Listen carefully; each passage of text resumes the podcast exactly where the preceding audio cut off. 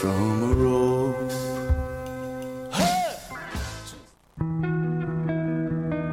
Voyage au bout de la nuit, c'est ton émission d'ambiance nocturne sur le Nightlife Underground montréalais. Découvertes musicales, chroniques culturelles et idées de sortie pour divertir tes nuits urbaines. Voyage au bout de la nuit, c'est l'émission nocturne de choc.ca. Eh, j'ai un plan pour voir et écouter des shows gratuitement toutes les semaines. Le studio, c'est le podcast live de choc.ca. Toutes les semaines, retrouvez le meilleur de l'alternative musicale québécoise pour une session live et une entrevue. Vous pourrez suivre l'émission tous les mardis à 17h30 en vidéo direct sur le Facebook de choc.ca et en audio sur le site internet de la station. Et si vous avez manqué l'émission, pas de problème, retrouvez le studio sur nos plateformes podcast et en vidéo sur YouTube. Musique. Excusez-moi, j'aurais besoin d'un conseil pour un vin. Je cherche un vin surprenant, jeune, avec une finale émergente.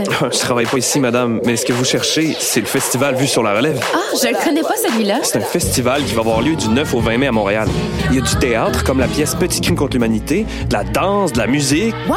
Il y a aussi des parrains de soirée, Karim Ouellette, Valérie Blais, Gasoline, le tout en collaboration avec Québecor. Je vais en prendre deux bouteilles. Mais madame, je travaille pas ici. Pour les billets, allez sur vuesurlarelève.com. Pour faire le plein de nouveautés musicales, c'est au Francouverte que ça se passe. Du 20 février au 8 mai, réservez-vous lundi pour découvrir les 21 participants de la cuvée de la 21e édition du concours vitrine de toutes les musiques. Sur scène, trois artistes ou formations par soirée, en plus d'un invité surprise. Pour tout savoir sur la programmation, visitez francouverte.com. Cette année, quels seront vos coups musicaux? Les Francouvertes, une présentation de Sirius XM.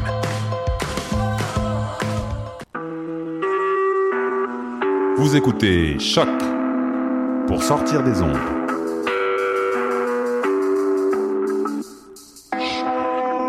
Podcast, musique, découverte. Sur choc.ca. La musique au rendez-vous.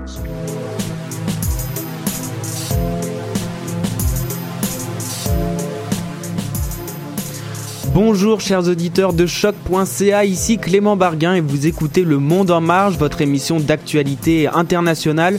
Aujourd'hui, on va s'intéresser à de jeunes réfugiés en voie d'expulsion qui tombent mystérieusement dans le coma en Suède. Ça sera avec Alice Zanetta. Salut Alice. Bonjour Clément.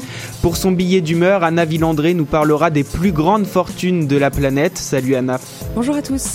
Flavien De Guillaume, correspondant du journal international, reviendra sur la coulée de boue dévastatrice en Colombie qui a fait plus de 200 morts.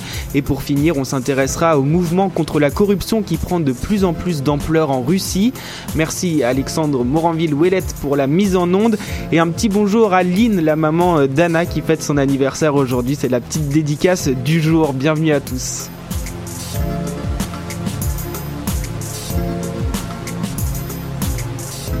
Une maladie étrange touche plusieurs enfants réfugiés en Suède depuis le début des années 2000.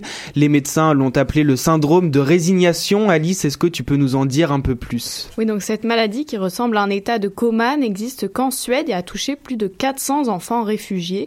Donc ce n'est pas un poisson d'avril, c'est une enquête du New Yorker. Les patients, après avoir appris leur expulsion du pays par le gouvernement, ont tout simplement perdu l'envie de vivre alors qu'ils n'avaient aucun antécédent ou maladie mentale. Ces enfants sont devenus apathiques, c'est-à-dire totalement passifs, immobiles, avec un manque d'énergie, muets, incapables de manger ou de boire, incontinents et non réactifs à des stimuli physiques ou à la douleur. Leurs parents étaient persuadés qu'ils étaient en train de mourir. Pratiquement tous les enfants touchés par ce syndrome de résignation sont originaires de l'ex-URSS et de l'ex-Yougoslavie. Beaucoup sont roms ou ouïghours, rapporte le New Yorker qui a enquêté sur place. Et comment euh, ce syndrome assez hallucinant se déclenche euh, chez les enfants? Alors la communauté médicale converge sur le fait que cette maladie est une réaction de deux traumatismes chez l'enfant, le harcèlement qu'il a subi dans son pays d'origine et la peur de, ce de son retour dans ce pays, euh, alors qu'il s'est acclimaté à la Suède. Aucun patient n'est mort de ce syndrome, heureusement, mais certains enfants sont restés jusqu'à 4 ans dans cet état comatique. Hmm, Et la journaliste du New Yorker, Rachel Aviv, elle est allée à la rencontre d'une famille roumaine du Kosovo dont les deux filles sont apathiques. Oui, Geneta et Ibadeta sont toutes les deux atteintes du syndrome de résignation La plus jeune est tombée dans cet état comatique à l'âge de 12 ans et demi et cela fait aujourd'hui deux ans et demi qu'elle n'a pas repris contact avec le monde extérieur. Sa plus grande sœur, âgée de 15 ans, est devenue progressivement apathique elle aussi, après que la demande de résidence de sa famille ait été refusée. Aujourd'hui, les deux jeunes filles sont toujours dans un état de coma. Leur mère a expliqué aux New Yorkers que ces deux filles étaient victimes de harcèlement au Kosovo parce qu'elles étaient gitanes. La Suède a toujours été une véritable terre d'accueil. Depuis les années 70, c'est le pays qui a accepté le plus de demandeurs d'asile par habitant en Europe. Et pourtant, c'est en Suède que ça se passe. Oui, au début des années 2000, la définition de réfugié politique s'est restreinte. Les familles qui fuient des pays qui ne sont pas en guerre n'ont plus le droit d'asile. Cette nouvelle restriction a engendré plusieurs avis d'expulsion. Et peu après, les patients atteints du syndrome de résignation ont rempli tous les lits de la seule unité psychiatrique pour les enfants de Stockholm. 42 psychiatres ont affirmé dans une lettre ouverte au ministre de l'Immigration le lien, direct entre ces restrictions migratoires et la maladie chez l'enfant. Donc malgré cette situation extrême, les autorités euh, expulsaient quand même les familles avec les enfants sur euh, les civières. Des images ont alerté la population qui a lancé une pétition et réussi à faire stopper ces expulsions en 2005. La politique migratoire suédoise est devenue moins sévère pour ces cas médicaux et pourtant le syndrome de résignation existe et persiste. Oui, effectivement le nombre de nouveaux cas d'apathie a diminué euh, en 2006, euh, alors que le Conseil des, migrations ait adopté une approche plus indulgente, mais la maladie est toujours diagnostiquée chez des dizaines d'enfants et cette année on en, compte, on en compte quand même une soixantaine qui ont perdu la capacité de se déplacer et de parler. Et pourquoi ce syndrome de résignation touche seulement la Suède? Est-ce qu'il y a une explication à ça? Alors euh, selon un psychiatre pour enfants, Björn Axel Johansson, qui a traité une dizaine d'enfants apathiques, il explique aux New Yorkers qu'il ne pense pas que ce soit une maladie propre à la Suède, mais peut-être que ces cas sont davantage médiatisé et euh, évoqué dans l'espace public suédois. Merci Alice de nous avoir euh, parlé de ce sujet assez hallucinant. On passe maintenant à un sujet un peu plus léger avec le billet d'humeur d'Anna Villandré. Bonjour Anna, vous me semblez fatiguée aujourd'hui. Oui, bonjour Clément. Effectivement, je suis épuisée. J'ai passé la nuit debout à faire des calculs et tous ceux qui me connaissent un minimum savent que les maths et moi, ça fait trois. Ça fait, ça fait deux, non, si on compte bien. Bref, euh, voilà, j'ai fait des calculs toute la nuit et pourquoi, me demanderez-vous? Eh bien, tout a commencé avec le scandale des salaires de Bombardier la semaine dernière. Vous savez, avec la décision de l'entreprise d'octroyer 43 millions de dollars en hausse salariale à six de ses dirigeants pour leur dur labeur 2016, sur lesquels 12,5 millions ont été reversés pour le président et chef de la direction Alain Belmar. Évidemment, scandale, parce que ces augmentations ont été accordées malgré les nombreux licenciements et un investissement d'un milliard de dollars de fonds publics par le gouvernement Kouya. Mais bon, ce n'est pas ce qui m'empêchait de dormir cette nuit. Vous savez, moi, l'éthique, la morale, toutes ces choses me sont bien égales. Moi, ce qui me fait vivre, c'est l'argent, le fric, euh, la caillasse, le flous, l'oseille, le blé, quoi. oui, vous aussi, non? Alors, 12,5 millions de dollars. Voilà ce qui m'a, ce qui m'est resté en tête. la petite calculette là-haut a commencé à fonctionner. Impossible de fermer l'œil. 12,5 millions de dollars, ça fait 1 million 41 666 dollars par mois. Bon, évidemment, pour les biens de l'exercice et parce que franchement, quand je rêvasse à ce genre de choses, j'évite de m'encombrer de calculs compliqués. Hein. Alors, j'ai évidemment pas pensé au taux d'imposition, à l'investissement immobilier ou tout autre investissement sur le capital, les comptes en Suisse et au Panama, etc., etc. Non, mais l'angoisse, s'il te plaît, quand t'as autant d'argent, euh, tu dois vraiment te creuser les méninges pour en garder un maximum. C'est un boulot euh, de jour et nuit à temps plein, les gars. Et il faut pas être naïf si tu prends ça à la légère, t'es foutu. L'État te prend la moitié, le calvaire, quoi. Toi qui as si durement gagné cet argent. Donc bref, 1 41 666 dollars. J'imagine que j'ai ça en poche par mois. J'ai le cœur qui s'emballe dans le lit, je commence à transpirer, j'ai un sourire idiot qui se dessine sur mon visage, je commence à faire mes comptes et j'ai déjà une petite idée de mes dépenses fictives. Bah oui, je suis certaine que tout comme moi, vous avez déjà votre plan si vous gagnez le loto tout le monde a un plan. Ça arrive à chaque fois que tu t'achètes un billet de loto. Si je gagne, je vais m'acheter un penthouse, un Hummer, un bateau, un sac Chanel, un chef japonais qui fait des sushis dans ma cuisine, une île privée dans les Bahamas. Je vais envoyer bouler mon patron et lui adresser par courrier recommandé un sac de caca de chien en feu. Et pendant que tu vis la, vie tant espérée, tu t'y vois vraiment, tu imagines la tête de ton patron, tu jubiles. Quelque chose de très bizarre se produit. Même si t'es seul dans ta tête à faire ton plan, tu commences à culpabiliser. Ça vous le fait à vous aussi? Genre pour te rassurer que tu es une bonne personne, te donner une bonne conscience, tu dis bon allez, euh, je vais donner 500 000 à chaque membre de ma famille, la famille nucléaire bien sûr, il faut pas abuser, et puis toujours juste pour toi parce que personne t'entend. Et pourtant tu veux te rassurer toi-même, tu dis je vais créer un organisme pour les enfants sidatiques et les amputés de guerre et les femmes battues, tiens. Tu dis ça toi-même pour te rassurer, mais tu oublies que toi-même tu sais très bien que c'est juste pour la frime. C'est un mécanisme de préservation très étrange, n'est-ce pas Clément? Ouais, moi ça serait euh, plutôt un organisme euh, genre pour la protection des abeilles quoi. Les abeilles, ah tiens, on me l'avait jamais sorti celle-là. Les abeilles Pourquoi quoi. pas Ouais, bon, c'est- Bref, hier soir, 1h du matin, je suis dans mon lit, je commence à faire ma liste. Donc la voiture, la maison à Westmont et la villa sur la plage en Thaïlande, les restos que je vais me faire, oh là là, et puis là, bam, cette satanée culpabilité arrive sans prévenir. Bah oui, je suis une bonne personne, faut croire, apparemment, hein, qu'est-ce que vous voulez que je vous dise? Et puis là, j'ai fait un calcul hum, très curieux. Hein, il était tard, je le rappelle, dimanche soir. hein. D'abord, je me suis dit que 12,5 millions de dollars, c'était du pipi de chat finalement. Que tant qu'à rêver, il fallait imaginer avec l'ambition, mais en restant réaliste, très important. Et je me suis rappelé que fin mars, Bill Gates avait fait les manchettes avec sa fortune évaluée à 86 milliards de dollars. Tranquille, le mec. Hein. Donc, euh, toujours dans mon lit, je deviens Bill Gates. Les dimanches sont toujours hyper productifs avec moi. Ensuite, avec ma fausse culpabilité, je me suis remise à compter. Je me suis dit, imagine, t'as 86 milliards de dollars. Il y a environ 3000 itinérants à Montréal. Pas de problème, je leur donne tous un million de dollars. Ça coûte 3 milliards et j'ai 3000 sans-abri millionnaires. L'idée est quand même cocasse. Et puis j'ai toujours 83 milliards dans mon compte en banque. Tout roule, Raoul. Je continue mon délire, hein, tiens, tant qu'on est parti. La famine historique qui sévit, le nu demande 5 milliards de dollars. Vendu, je te les verse, moi, les 5 milliards. Et puis au passage, je sauve 20 millions de personnes. Ne me dites surtout pas merci. Et puis il me reste toujours 78 milliards dans mon compte. Ça va, je devrais survivre. Les enfants canadiens qui vivent sous le seuil de pauvreté, il y en a 1,34 million. Et comme je prends de l'assurance dans mes calculs à ce moment-là, je me dis qu'une femme, en moyenne, 1,60 enfants. Et donc ça fait vite fait comme ça 832 298 familles, genre. 10 000 dollars par famille pour un répit. Alors, ça fait cadeau, 8 milliards 320 millions de dollars à donner. Il me reste encore 69 milliards et 100 680 millions. Facile L'exercice a duré toute la nuit comme ça. J'ai sauvé les ours polaires, j'ai inversé le réchauffement climatique, je me suis acheté une girafe, j'ai reconstruit la Syrie, j'ai découvert le vaccin contre le sida, j'ai nettoyé la mer, je suis devenue amie avec un dauphin et j'ai serré la main de Brad Pitt, les gars. Et puis à un moment, j'ai ré- réalisé qu'il ne me restait plus que 12,5 millions de dollars. L'angoisse. Non mais je les comprends, les dirigeants de Bombardier. 12,5 millions de dollars, c'est rien quand tu veux sauver le monde. C'est sûr. Merci beaucoup Anna Villandré. On passe maintenant euh, un petit extrait musical de Cool de Minz et c'est une artiste suédoise. On l'écoute tout de suite.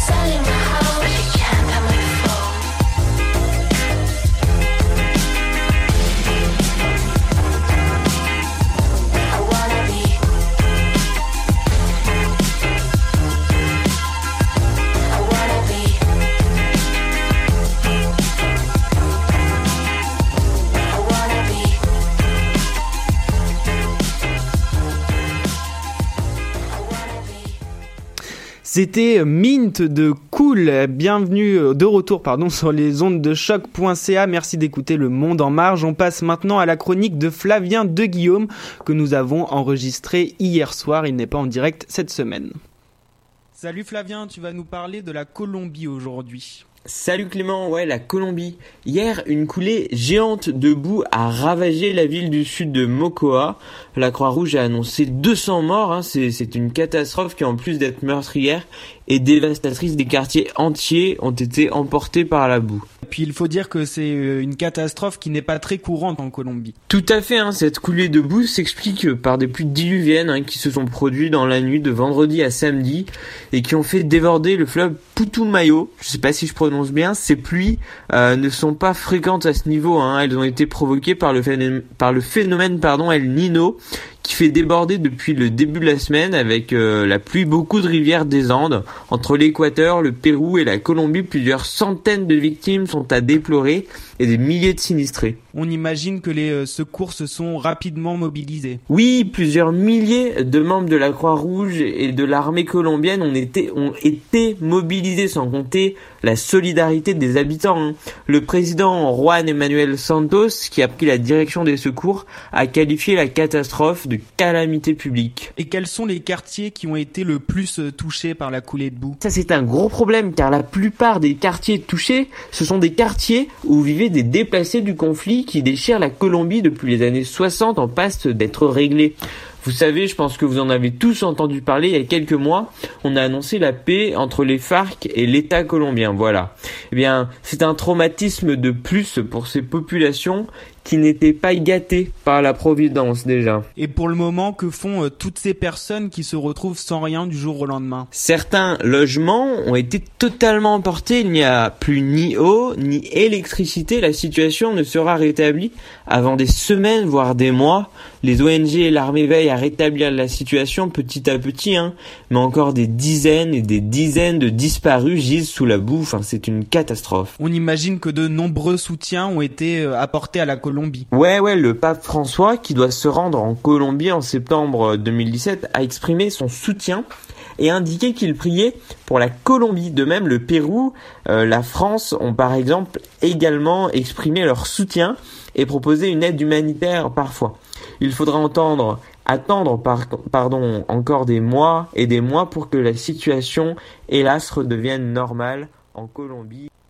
En Colombie et à Macao, donc le quartier particulièrement touché par la coulée de boue. Merci à Flavien de Guillaume, correspondant du journal international qu'on retrouve la semaine prochaine. Restez avec nous dans un instant, on s'intéresse au mouvement anticorruption qui prend de plus en plus d'ampleur en Russie et c'est juste après El Tigre des Son Palenque, euh, un groupe colombien.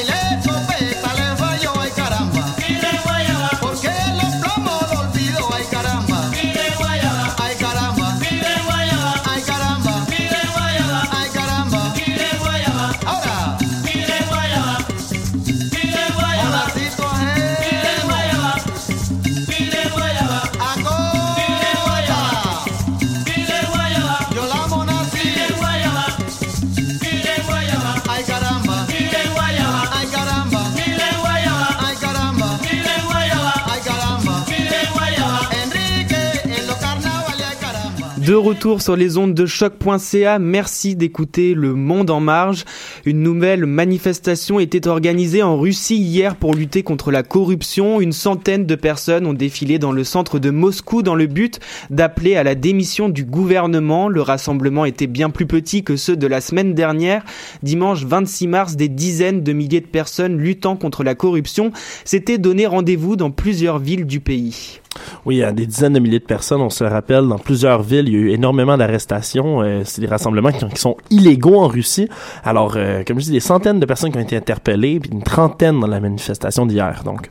Ouais, c'est ça, on en a beaucoup entendu parler dans les médias. Entre 500 et 1000 personnes ont été arrêtées lors des manifestations du 26 mars. Plusieurs pays occidentaux ont dénoncé ces répressions. En fait, c'est l'opposant numéro un de Vladimir Poutine, Alexei Navalny, qui avait appelé à ces rassemblements après avoir publié un rapport accusant le premier ministre Dimitri Medvedev de se trouver à la tête d'un empire immobilier financé par les oligarques. Une vidéo qu'il a publiée sur YouTube et que toi, Alexandre, tu as visionné, c'est ça?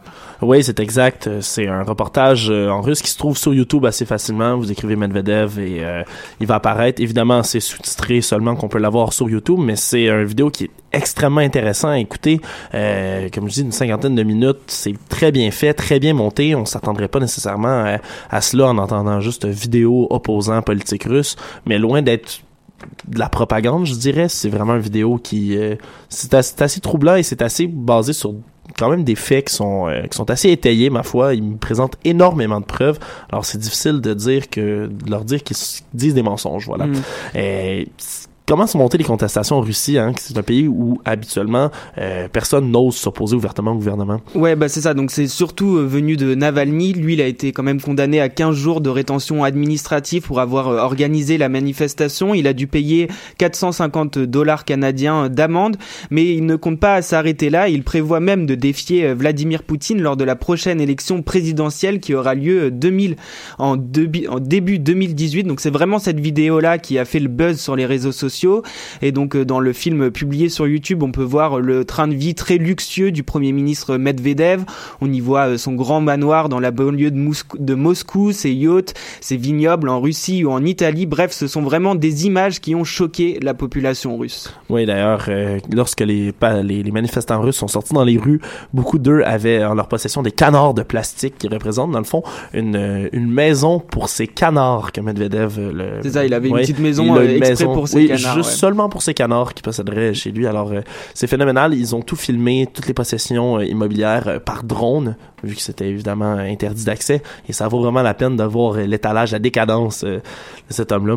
Euh, la Russie, donc, est un, des pays les plus corrompus au monde. hein. Dans le rapport de l'ONG Transparency International euh, sur la perception de la corruption, la Russie se trouve à la 119e position sur 168. hein. C'est quand même euh, assez intense. Pourtant, l'administration de Vladimir Poutine a plusieurs fois affiché un désir de lutter contre la corruption. C'est un peu ironique, non? Ouais, ben c'est ça. Chaque année, en fait, la lutte contre la corruption, elle est présentée comme l'une des priorités nationales, mais pourtant, on ne constate pas vraiment de changement majeur en Russie.